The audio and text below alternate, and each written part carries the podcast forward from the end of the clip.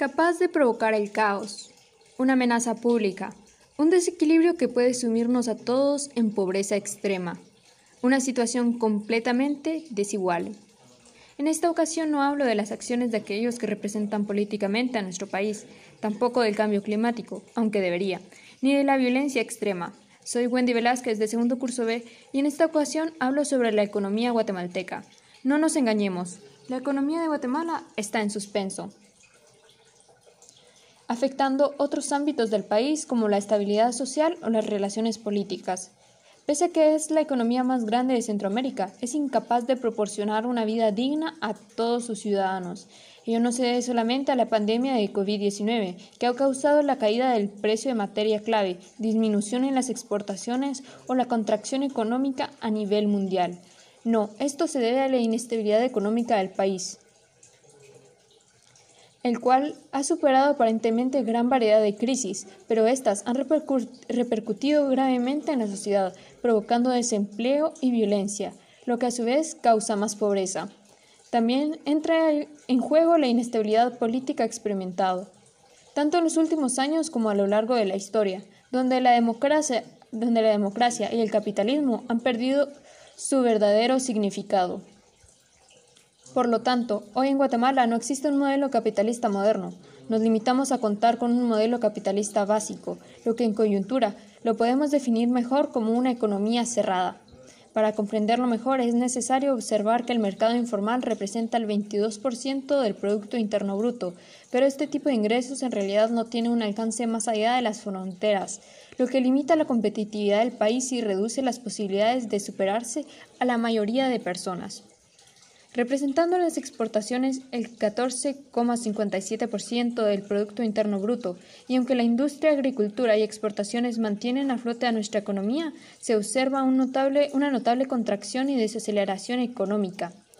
Los precios de diferentes productos importantes están bajando, disminuyendo los ingresos guatemaltecos, pero la economía no representa solamente números, también personas, y la desnutrición pobreza y falta de educación que se vive en este país amenaza con colapsar el sistema, ya que siendo un país en vías de desarrollo, prioriza las preocupaciones monetarias a la desigualdad social y de género, que evita que este país alcance su potencial, porque se le priva a millones de una participación económica activa.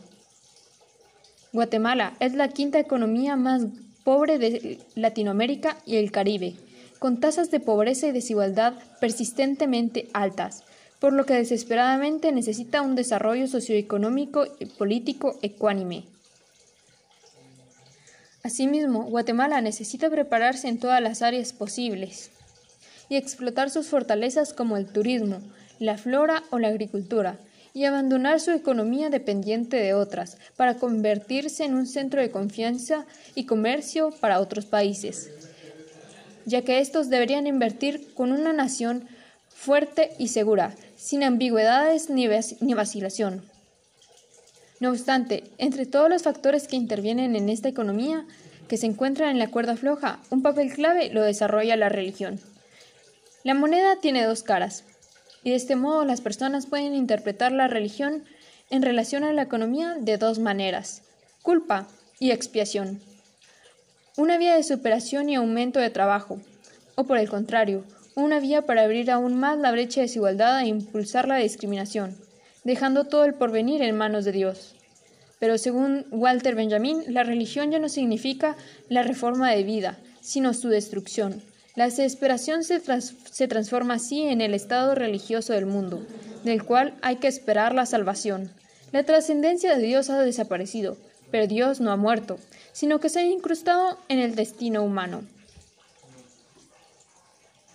Ayer fue la religión, hoy es el capitalismo. Ambas son fieras peligrosas, idealizadas y creadas por el ser humano, por lo que pueden convertir, convertirlo en un ser vicioso, que quiere más y más, sin importarle si este es un sistema justo o no.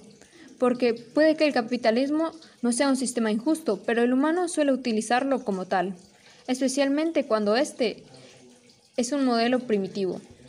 Debemos entonces notar que es para muchos la nueva religión, lo cual impacta gravemente en todo el país.